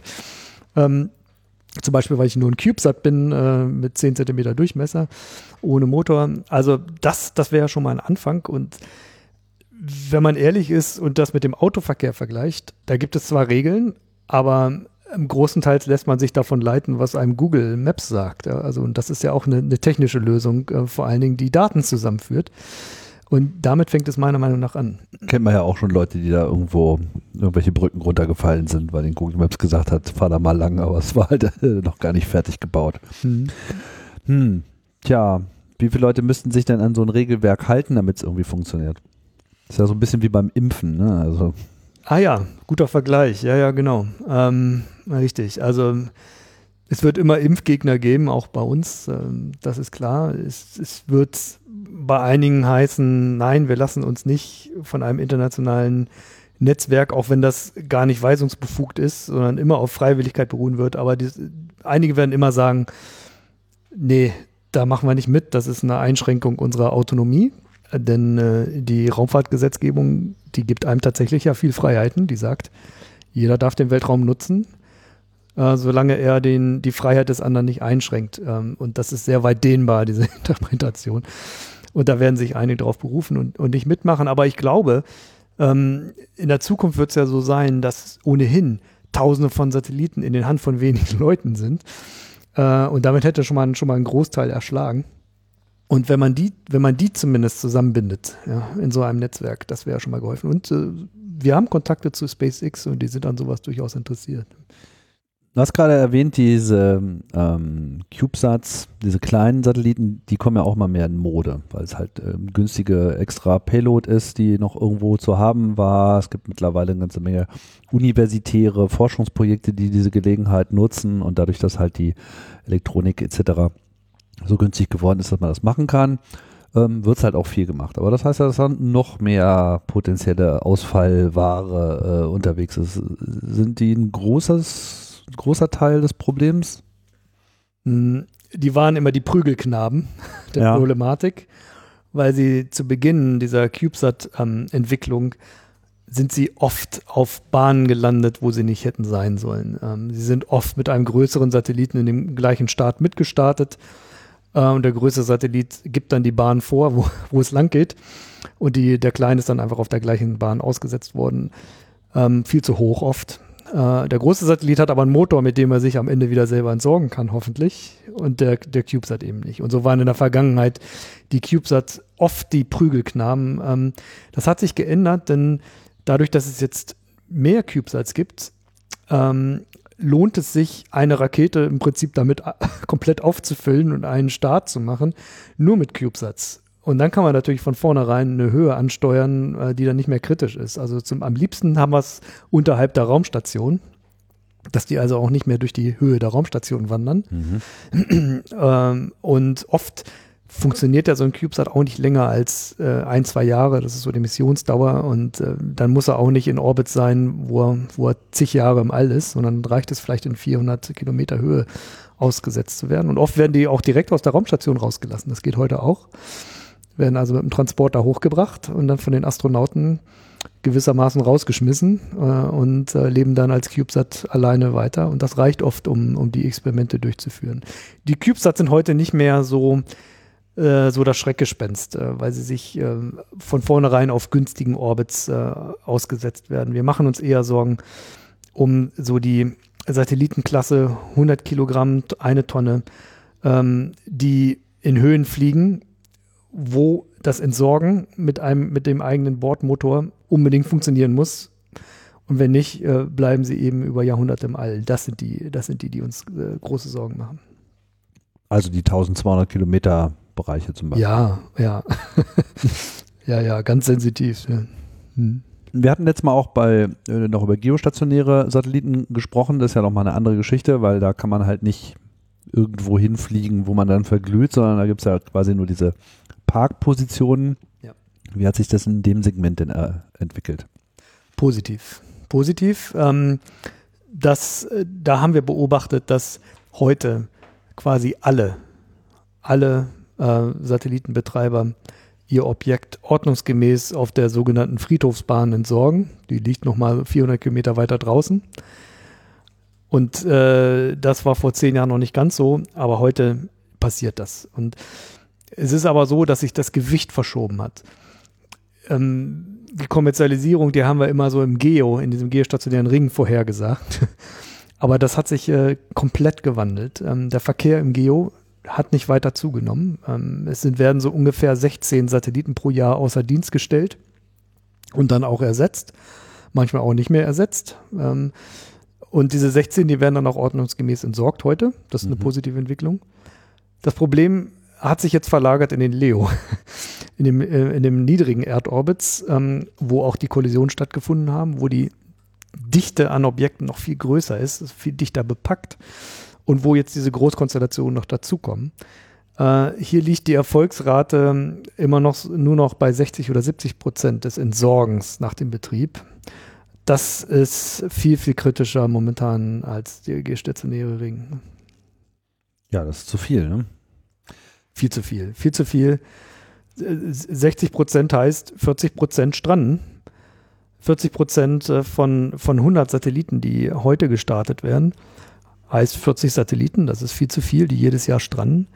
Ähm, 40 Satelliten von ähm, 1000 Satelliten, die vielleicht in zwei Jahren jedes Jahr gestartet werden, ist absolut nicht akzeptabel. Und äh, deswegen brauchen wir sowas wie den TÜV, auch für Raumfahrzeuge, aber auch die Technik, die ähm, sozusagen den Satelliten robust macht und äh, auch in die Lage versetzt, autonom äh, sich zu entsorgen und auch den Treibstoff ins All zu entlassen. Oder man ruft die Müllabfuhr. Darüber hatten wir letztes Mal auch so perspektivisch äh, gesprochen, wie schön es doch äh, wäre, wenn es Methoden gäbe, einfach da hochzufahren und zu sagen, okay, das passt uns jetzt hier gerade mal nicht äh, rein, äh, den nehmen wir jetzt mal lieber aus dem Orbit äh, raus, bevor er noch größeren Schaden anrichtet. Also das Wegschießen oder Wegwärmen kleinster äh, Objekte haben wir jetzt schon gesehen, damit kann man zumindest das Problem ein bisschen in den Griff kriegen.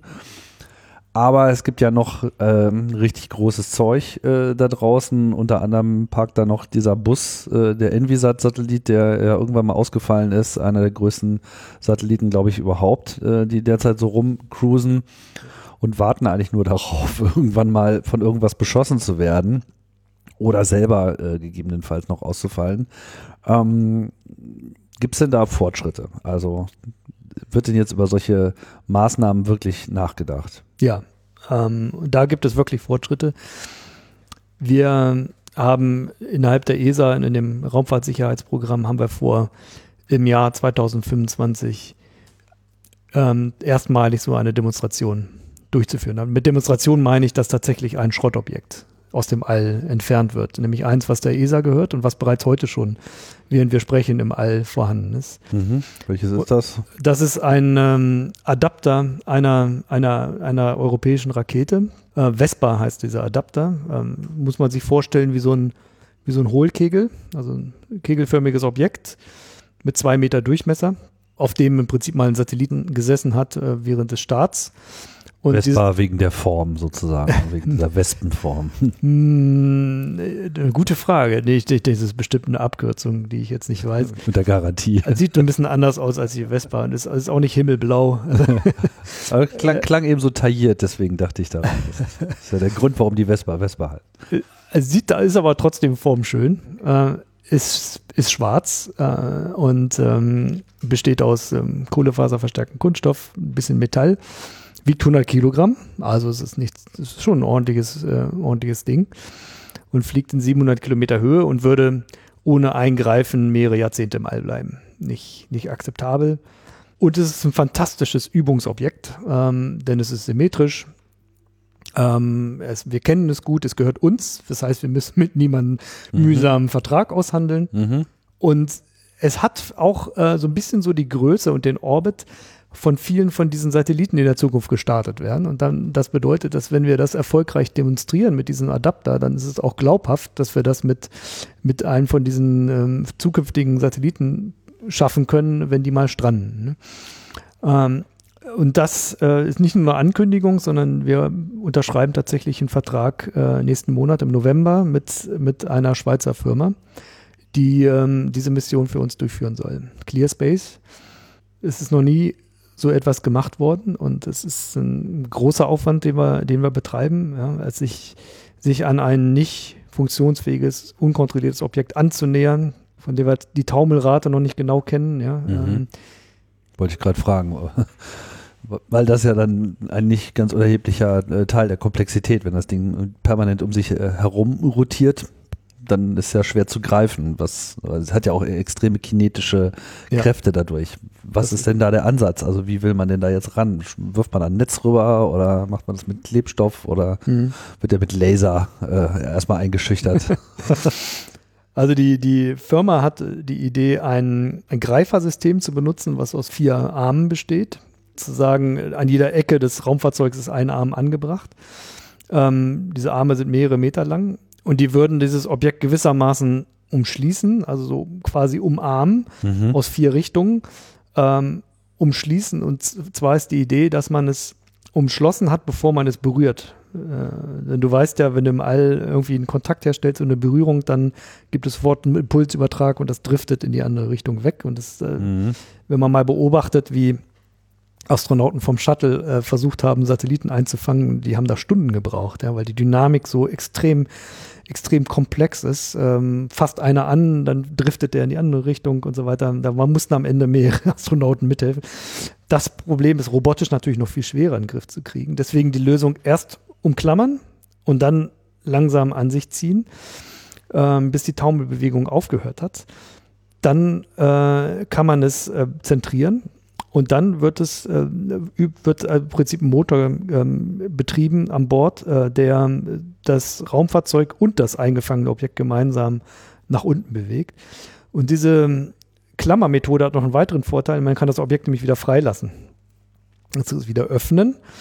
Das Objekt wird freigegeben äh, und das zum Beispiel auf einem Orbit in vielleicht nur 300 Kilometer Höhe und dann äh, hat man es äh, ist man es in ein paar Wochen los. Die Atmosphäre mit ihrer Bremswirkung macht den Rest. Aber das Vehikel ähm, kann dann nochmal nach oben fliegen und sich vielleicht noch ein zweites greifen. Ne? Mhm. Also das ist die, das ist die Idee. Wir werden es jetzt erstmal nur mit einem Objekt ausprobieren. Die Herausforderung ist schon groß genug.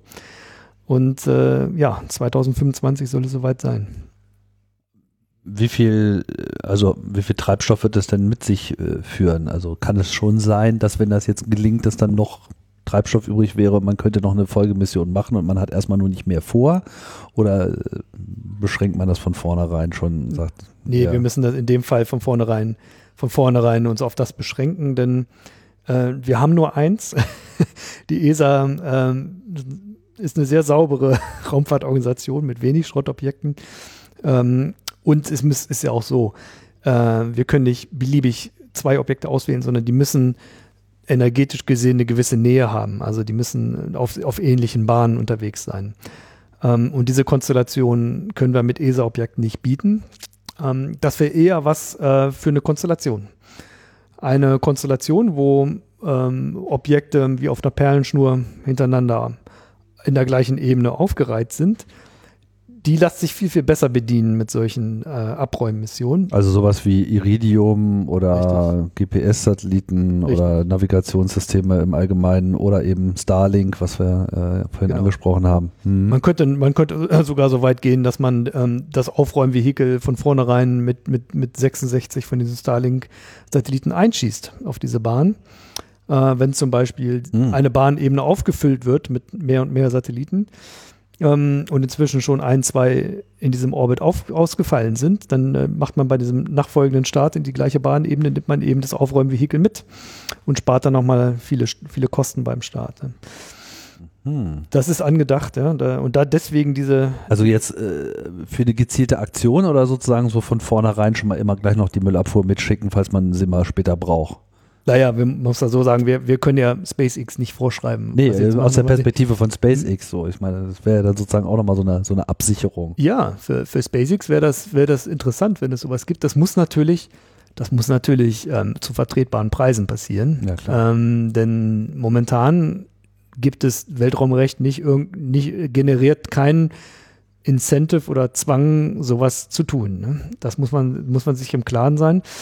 Heute gibt es noch kein Kniff, ähm, der jemand dazu zwingt, so einen Service auch zu bezahlen. Ähm, da, da Wobei ich glaube schon, ich schon so ein bisschen den Eindruck, und das gilt wahrscheinlich für SpaceX noch mehr als für alle anderen, ähm, das äh, bisher war das, was so im All stattfand, so ein bisschen, naja, okay, das ist so Science und Technologie. Was haben wir denn damit zu tun? Mhm. So. Aber gerade mit Starlink kam ja dann auch schon dieser, dieser Aspekt mit, oh, jetzt wird also hier die Lichtverschmutzung äh, ja nochmal so richtig angeheizt. So, ich weiß, dass mittlerweile Maßnahmen ergriffen worden, dass das äh, Problem nicht mehr so ganz äh, da ist, aber es wird sich halt auch nicht komplett verhindern lassen, dass diese große Zahl an Satelliten in zunehmendem Maße den Blick aufs All verstellt.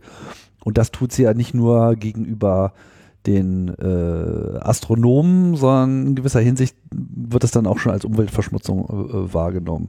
Und natürlich könnte auch so eine äh, erhöhte Dichte und dieses Problem, dieses Problem, dass man unter Umständen der Schuldige wird, äh, die ganze Raumfahrt äh, mhm. gekillt zu haben, auch ein Imageproblem sein. Ich will nur Richtig. darauf hinaus, dass das sozusagen in Zukunft durchaus auch ein Incentive sein kann, dass man hier einen Imageverlust äh, vorbeugen Richtig. müsste unter Umständen. Da hast du völlig recht. Und äh, wir, wir interpretieren auch so manche Reaktionen in die Richtung, dass man durchaus durchaus auf keinen Fall derjenige sein will, der, der die Raumfahrt eines Tages abwirkt. Und ähm, es könnte sich dadurch, dadurch äh, auch schon allein ein Markt äh, ergeben.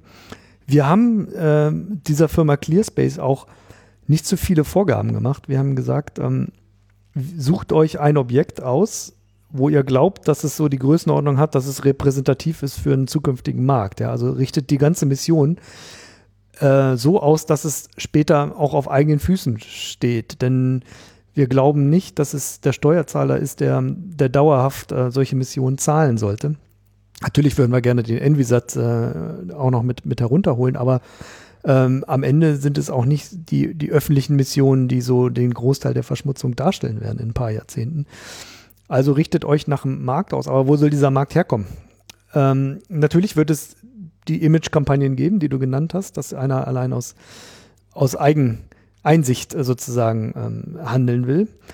Aber ich glaube, das reicht nicht. Also wir, wir brauchen wir brauchen auch ähm, ein Incentive, der ähm, durch den Gesetzgeber kommt. Und ich könnte mir zum Beispiel vorstellen, dass in zukünftigen Raumfahrtgesetzen äh, national, die gibt es ja, national eben Betreiber äh, verpflichtet werden, ihr Objekt mit so einem Service abzuholen, wenn sie es eben nicht aus eigenen Mitteln geschafft haben, das zu entsorgen.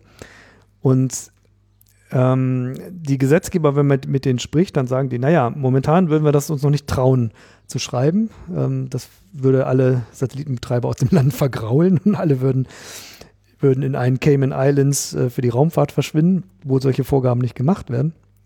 Ähm, es sei denn, es wird mal demonstriert, dass es funktioniert und dass es auch für einen vernünftigen Preis funktioniert. Ähm, und, die, und das ist die Aufgabe einer Raumfahrtagentur wie die ESA, genau das zu machen, diesen, diesen Zyklus zu durchbrechen und zu mhm. zeigen, ja, es geht. Und es, es geht vielleicht sogar für einen einstelligen Millionenbetrag. Ähm, dann kann man ähm, dann kann man das ähm, auch besseren Gewissens in so einem Gesetz vorsehen. Und dann hat man gleich zwei Effekte. A, der Satellitenbetreiber wird peinlich genau darauf achten, dass seine Mission ähm, eben nicht strandet, um, um solche Kosten zu vermeiden. Und B, wenn sie doch strandet, dann hat man eben den Markt für das aktive Abholen. Das wäre die Traumlösung. Werden wir nicht so schnell sehen, aber sagen wir mal so, die, die Gesetzgebung kommt immer nach der Technik. Das haben wir beobachtet. Erst müssen die Lösungen gezeigt werden, dann folgt die Gesetzgebung und das ist der Schritt, den wir jetzt machen. Macht ja eigentlich auch Sinn, also ein Gesetz zu machen auf Basis irgendeiner Traumtechnik, die sich am Ende nicht bewähren kann, das hat ja irgendwie keinen Sinn. Ja. Ähm, ich weiß nicht, ob du das jetzt äh, schon implizit äh, mitgemeint hast. Ähm, ich glaube, wir hatten letztes Mal auch schon so grob über die Idee eines Pfandsystems äh, nachgedacht und vielleicht ein bisschen weiter gedacht könnte man ja auch sagen, okay, was ist, wenn jetzt quasi jeder, ähm, der äh, eine Payload ins All äh, bringt, für jedes Kilogramm einen bestimmten Betrag in einen Fonds legt. Mhm. So, in einen Rückholfonds. Und dann gibt es halt einen Preis für wenn was aus dem All geholt werden soll für jedes Kilo, was quasi nicht selber runtergekommen ist. Ja, man kriegt halt sozusagen in dem Moment, wo man es selber äh, erfolgreich wieder ähm, deorbitiert hat, oder wie sagt man ja, dazu, ja, ja. ja dann, dann, kriegt man sozusagen einen Teil davon auch wieder. Aber wenn nicht, dann ist sozusagen die Kohle, die Bounty für äh, äh, Leute, die halt da so Kopfgeldjägermäßig im All, All, unterwegs sind und dann eben wie Clearspace zum Beispiel dafür sorgen, dass es dann halt zurückkommt. Mhm.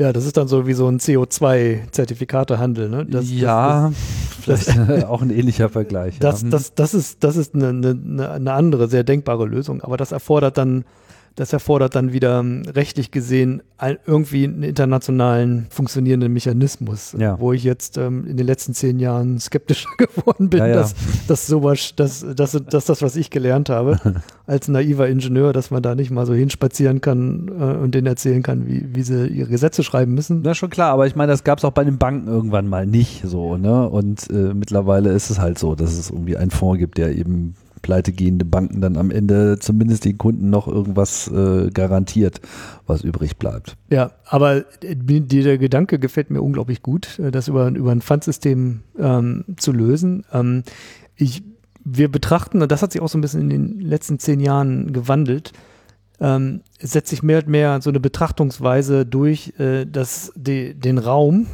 als eine Ressource wahrzunehmen so wie äh, ganz ähnlich wie beim Klima, ja. Also wo eine gewisse Kapazität nur noch da ist, zum Beispiel CO2 aufzunehmen, haben wir auch eine gewisse Kapazität, noch Objekte aufzunehmen.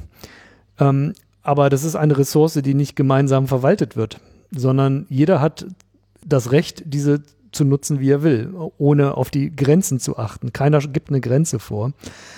Ähm, wir, mir ist aber aufgefallen, dass wir auch eine andere global genutzte Ressource haben, die wir gemeinsam verwalten. Und das ist das Frequenzspektrum.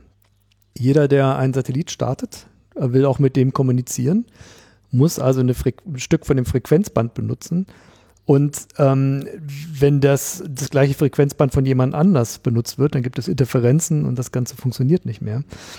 Das heißt, die haben sich dann aus Eigeninteresse ähm, global zusammengeschlossen, äh, internationale ITU, International Telecommunications Union, ein UN-Gremium. Ähm, und auch wenn es keine Pflicht gibt, da mitzuwirken, machen das alle, weil natürlich jeder äh, vernünftig seine Mission fliegen will und nicht gestört werden will, keine Interferenzen haben will und Planungssicherheit haben will, dass wenn ich was in vier Jahren starte mit dem Frequenzband, dass das nicht schon jemand anders besetzt hat. Macht es Sinn, äh, sich auch wenn die Ressource frei verfügbar ist, sie trotzdem gemeinsam zu managen sozusagen, sich abzusprechen, was hast du für einen Bedarf? Ähm, aha, du willst im Jahr 2024 fliegen in der Höhe mit der Frequenz, okay, und du und du und du. Und wenn es sich, wenn es eben kollidiert, dann muss man eben handeln, auseinander Lösungen handeln, sich einschränken mit dem Frequenzband oder später fliegen oder oder oder vielleicht weniger Raumfahrzeuge oder dem anderen äh, Frequenzen abkaufen. Ja. Also das, das, das, warum, das, das müssen wir auch für die Nutzung äh, des Raumes als Platzressource sozusagen auch hinkriegen. Das ist ein Gedanke, den wir jetzt sehr, sehr stark verfolgen. Ähm, und das könnte man vielleicht sogar verknüpfen. Warum nicht mit dem, mit dem Frequenzaushandeln nicht auch äh, sozusagen die, die Ressource Raum gleich mitverwalten? Ähm, also, dass man sich auch so einen Orbit äh, quasi mietet. Mietet oder abspricht. Ähm, zum Beispiel, schau, ich gehe jetzt, will mit meinen 20 Satelliten in fünf Jahren dahin. Ähm, spricht irgendwas dagegen? Ja? Ähm, da sagt einer, da wollte ich auch hin. Und dann sagt man, okay, dann, dann gehe ich halt nochmal zehn Kilometer höher oder so. Ja? Ähm, so stelle ich mir das. So funktioniert das bei den Frequenzen tatsächlich. Also man würde ja fast meinen, dass es auch heute schon so funktionieren müsste eigentlich. Ne? Ich meine, was ist, wenn, wenn äh, Starlink irgendwie von bestimmten Höhen ausgeht und dann launcht sich irgendjemand einfach in diesen Bereich rein? Wäre absolut legal heute, ja. Ja, aber ja. nicht gerade besonders praktisch. Ne? Nein, aber es ist ja auch so, ähm, was ist, wer hat denn gesagt, dass SpaceX sozusagen diese Höhenschale 550 Kilometer komplett alleine nutzen darf? Alleine ja. nutzen darf oder sozusagen eine Verdrängungsnutzung ist es ja schon fast äh, betreiben kann. Das ist ja auch nie abgesprochen worden. Das heißt, äh, da, da fehlt so, also das gemeinsame Management. Ob das ein Traum ist, weiß ich nicht, aber ähm, wir fangen zumindest mal damit an, dass man überhaupt bemisst, wie viel Platz braucht denn eine Mission eigentlich? Das kann man nämlich modellieren und das kann man auch mathematisch beschreiben. Und ähm, da ähm, sprechen wir uns international ab, wie man sowas überhaupt bemessen kann. Vielleicht so äh, zum Ende hin nochmal ein Ausblick, was denn so für technologische Lösungen vielleicht noch gefunden werden können. Weil jetzt haben wir schon festgestellt, so, oh ja, total schwierig, die Dinger wieder einzufangen. Und äh, mhm. ja, gut, das sind ja auch Sachen, wo man vorher drüber nachdenken könnte, äh, ob man sowas nicht vielleicht ein bisschen einfacher macht. Also, ich meine, also, wir haben ja nicht nur eine Müllabfuhr, sondern wir haben ja auch genormte Mülltonnen. So. Ja. Und äh, ja. die passen dann halt an so ein Müllfahrzeug ran, so, ne? Oder früher äh, waren die Mülltonnen ja noch, als sie noch nicht so reingehenkelt wurden, hatten sie zumindest diesen wunderbaren äh, Knopf oben auf dem Deckel, dass man die halt, und die waren rund und man konnte sie halt wunderbar rollen, so ja. rollen und sowas, ne? Ähm, wenn man jetzt so überlegt, okay, Laufzeitverlängerung durch Nachtanken oder äh, zumindest bessere Entsorgungssysteme, um einfach so ein Ding besser greifen zu können, so, so ein Griff zum Wegwerfen sozusagen.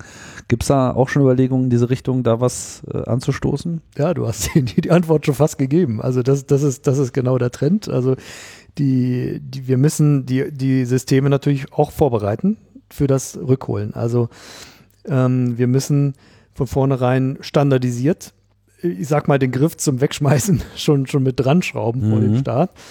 Ähm, es ist aber nicht so profan wie das. Also ne, man könnte bei der Gelegenheit zum Beispiel auch Reflektoren an den Satelliten anbringen, der ihn besser sichtbar macht und wo man vom Boden aus schon sehen kann, wie der taumelt, dass man sich also aus, schon mal auf die, das richtige Szenario einstellen kann vor dem Start.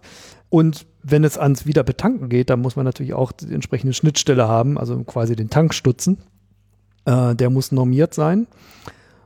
Und das stellt, da stellt sich natürlich die Frage, warum, warum baut man nicht gleich ähm, die ganzen Satellitensysteme modular, so ein Baukasten, ja? Dieses, dieses, dieser, dieser Würfel ist für, für, den, für den Tank inklusive Stutzen, ähm, dieser ist für die Energieversorgung äh, und, und dann baut man den Satelliten im Prinzip ganz platt gesprochen, ne, modular zusammen und dann könnte man dann auch im All äh, sagen, okay, man kann eine Komponente ganz einfach austauschen. Ne? Ein, ein nicht mehr funktionsfähiges Energieversorgungssystem gegen anderes ersetzen und muss nicht gleich den ganzen Satelliten äh, wegschmeißen. Wir nennen das ja In-Orbit Recycling oder gewissermaßen Reparaturen durchführen. Gewissermaßen ist dieses aktive Entfernen, was wir da 2025 erstmalig demonstrieren wollen, nur der erste Schritt. Denn sich einem solchen Objekt anzunähern und das zu greifen, ist Grundvoraussetzung, dass man das beherrscht ähm, für alles weitere. Das Reparieren, das Wiederbetanken, das Recycling, das vielleicht sogar On-Orbit Manufacturing, nennen wir das also im Orbit sogar produzieren. Und dazu braucht man Standardisierung, wie du sagst, ähm, Schnittstellen, Greifstellen, ähm, Tanken zum Wiederbefüllen und so weiter. Das, das ist äh, in der Tat angedacht. Ein weiterer Trend. Es geht übrigens auch bei der Bahn nicht sehr viel schneller. Also die Deutsche Bahn ist jetzt, jetzt dabei, erst für die Güterzüge ein Kupplungssystem zu bauen, was automatisch ah ja? ankuppeln okay. kann. Ja, er hat auch ja. Jahrzehnte gedauert. Ja. Naja, das ist halt die Freiheit, die man in der Raumfahrt hat. Äh, man sich, sich irgendwas Internationalen zu unterwerfen, ist nicht gerade im Trend, um das mal so zu sagen. Äh, ja, ich, ich habe eben noch an, an einen Trend gedacht. Ähm, einer Problematik, die jetzt noch so ein bisschen gefehlt hat, ist das Risiko am Boden. Starten wir mehr, kommt auch mehr wieder runter. Ähm, und ähm, auch in den letzten zehn Jahren ist zum Glück niemandem was passiert. Ist also keiner zu Schaden gekommen. Ähm, dennoch äh, muss man natürlich das sehr ernst nehmen. Äh, dass durch die Raum, wenn das jemand durch die Raumfahrt zu Schaden kommt, will man natürlich absolut nicht. Aber wir fliegen nach wie vor. Ähm, kommen wir nicht drum rum, Tanks aus hitzefestem Material zu bauen, Titan, Edelstahl, Düsen und so weiter. Ebenfalls aus hitzefestem Material. Die werden den Wiedereintritt durch die Atmosphäre überleben und dann auf dem Boden aufschlagen. Und das Problem haben wir auch in der Zukunft und dann vielleicht sogar vermehrt, weil noch viel mehr Raumfahrtsysteme unterwegs sind. Da äh, müssen wir nachdenken über ähm, Design for Demise. Also den Satelliten so auslegen, dass er verschwindet in der Atmosphäre. Und, äh, Oder landet. Noch besser, noch besser landet.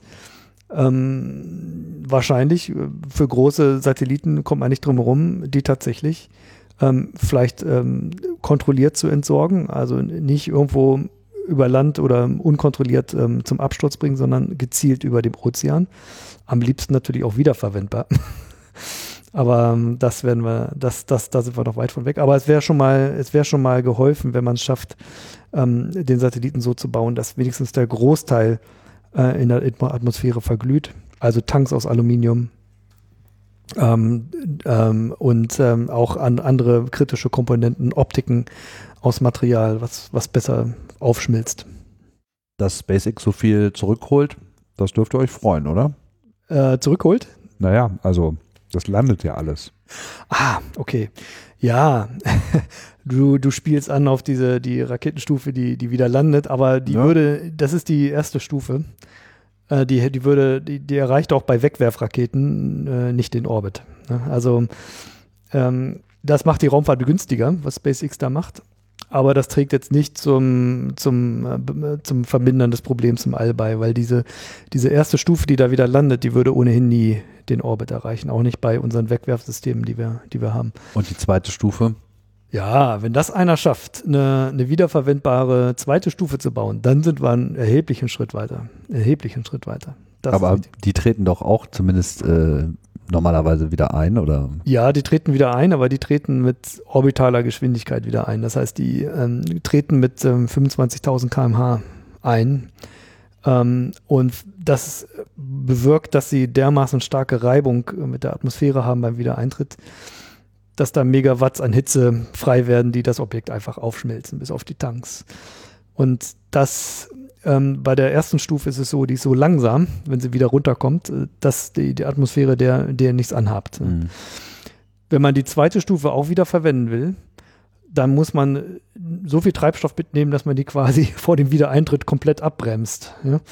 Dass sie wieder, dass sie wieder wieder ein Stein runterfällt, so wie die erste Stufe auch, und dann kurz vom, vom Auftreffen am Boden nochmal zünden, um sie den Fall abzubremsen. Aber das, das, das ist dann schon ganz schöner Eingriff in die, in die Leistung der Rakete, wenn man, da muss man ja quasi fast nochmal die gleiche Menge Treibstoff mitnehmen, mhm. nur für das, nur für das äh, Abbremsen. Eigentlich sollte man das tun, ja. Ist die, also ist die Frage, was billiger ist, ne? Also eine neue Rakete bauen oder äh, mehr Treibstoff? Ja, da, das, haben, das hat ähm, Elon Musk bestimmt durchgerechnet äh, äh und es ist zu dem Ergebnis gekommen, dass es sich das noch nicht lohnt. Ne? ja, Holger, hm. haben wir denn noch irgendeinen Aspekt vergessen? Meine Liste ist leer. Ich glaube, dass wir alle wichtigen Themen angesprochen haben und äh, sobald ich das gesagt habe, du ausgeschaltet hast, fällt mir bestimmt eine Menge ein, aber dann ist es zu spät. aber ich denke, fürs Erste äh, ist es das tatsächlich. Hm. Aber du bist nicht, du bist nicht frei von Hoffnung. Ich meine, wir haben jetzt viel über äh, Probleme äh, geredet und ähm, manches hat sich halt auch nochmal verschärft, aber das Problem wird ja dringend auf eine gewisse Art und Weise, dass sie halt die ganze Industrie auch gefährdet. Das muss doch irgendwann mal so ein Tipping Point erreichen, wo dann auch äh, gesagt wird, okay, jetzt müssen wir mal anders wirtschaften als bisher. Wir haben, wir haben ja immer gehofft, dass es so eine Art ähm, Rückwirkung gibt ähm, des schlechten Verhaltens auf diejenigen, die die Raumfahrt betreiben. Also dass sozusagen ähm, das Fehlverhalten direkt abgestraft wird, äh, indem man zum Beispiel einen Satelliten verliert durch eine Kollision oder so. Ja. Äh, und jetzt merken wir mehr, und das ist so auch in den letzten zehn Jahren klar geworden, das ist so nicht. Ähm, wir, wir strafen durch unser Fehlverhalten heute nicht uns selber, sondern die zukünftigen Generationen ab. Und das ist immer problematisch. Wir kennen das ja auch vom Klima. Mhm. Ähm, gibt es nicht eine direkte Wirkung, Rückwirkung des Fehlverhaltens, ist so äh, das menschliche Verhalten so, dass man sich noch ein bisschen Zeit lässt. Muss man vorsichtig zu sagen. Ähm, und das ist schade, denn ähm, der Betriebszyklus eines Satelliten über zehn Jahre oder die Lebensdauer einer Raumfahrtfirma über 30, 40 Jahre ist nicht lang genug, um diesen Zirkelschluss herzustellen. Wir reden über Konsequenzen, die in 50 bis 100 Jahren auftreten, trotzdem aber heute behandelt werden müssen. Ganz genau wie mit der CO2-Problematik. Es ist viel günstiger, heute zu handeln, als in 50 Jahren, wenn man noch viel mehr Aufwand betreiben muss. Genauso ist die Problematik hier wegen der langzeitigen Wirkung aus Kollision und Kollision mit Fragmenten und der, der Kettenreaktion, die dann sich langsam fortpflanzt. Macht es Sinn, früh zu handeln? Ist einfach billiger. Aber wir handeln jetzt auf unsere Kosten, ähm, um jemand anders ähm, in 50 Jahren, 100 Jahren das Leben leichter zu machen. Das ist immer schwer zu verkaufen. Das ist leider schwer zu verkaufen. Es wäre schöner, wenn es einen direkten Rückschluss gäbe. Das, dann würde es sofort jedem klar werden. Aber jedes Ereignis, was im All passiert, ähm, leider, was leider passiert, ähm, jede Kollision, jeder Verlust eines Satelliten durch ähm, Raumfahrtrückstände äh, oder jede, jeder nachgewiesene Einschlag bei, hoch, bei diesen hohen Geschwindigkeiten mit Schäden, die dabei entstehen, sind so ein Eye-Opener. Ja? Also die, die wecken, rütteln die Leute wach, zumindest so für ein halbes Jahr, habe ich gemerkt, das ist immer so der Horizont, wo das, wo das anhält. Und ähm, dann die, die, sagen wir mal so, die, der, der, die Erkenntnis und der Wille, was zu tun, war noch nie so stark ähm, wie heute. Das war vor zehn Jahren noch nicht so. Der Raumklimawandel. Ja, vielleicht sollte man sozusagen den, äh, den Space Lockdown äh, ankündigen. Das könnten die Leute vielleicht auch verstehen, weil äh, gerade bei der Virusbekämpfung haben wir ja auch so ähnliche Dynamiken, dass also, es dann immer auf den letzten Moment rausgeschoben wird und dann wird es eigentlich erst richtig teuer. Wir, wir bräuchten eine 500-jährige Quarantäne. das würde reichen, um äh, die, die Bahn bis 800 Kilometer freizuräumen. Genau, gibt keine neuen Satelliten, jetzt ist erstmal Schluss, mach ja. Pause. Ja. Gut, hier ist jetzt auch erstmal Schluss. Äh, mhm. Ich mache natürlich keine Pause. Vielen Dank, Holger, für die Ausführungen zum Thema. Mhm. Ja, und äh, vielen Dank fürs Zuhören hier bei Raumzeit. Bald geht's wieder weiter. Bis dahin sage ich Tschüss. Bis bald.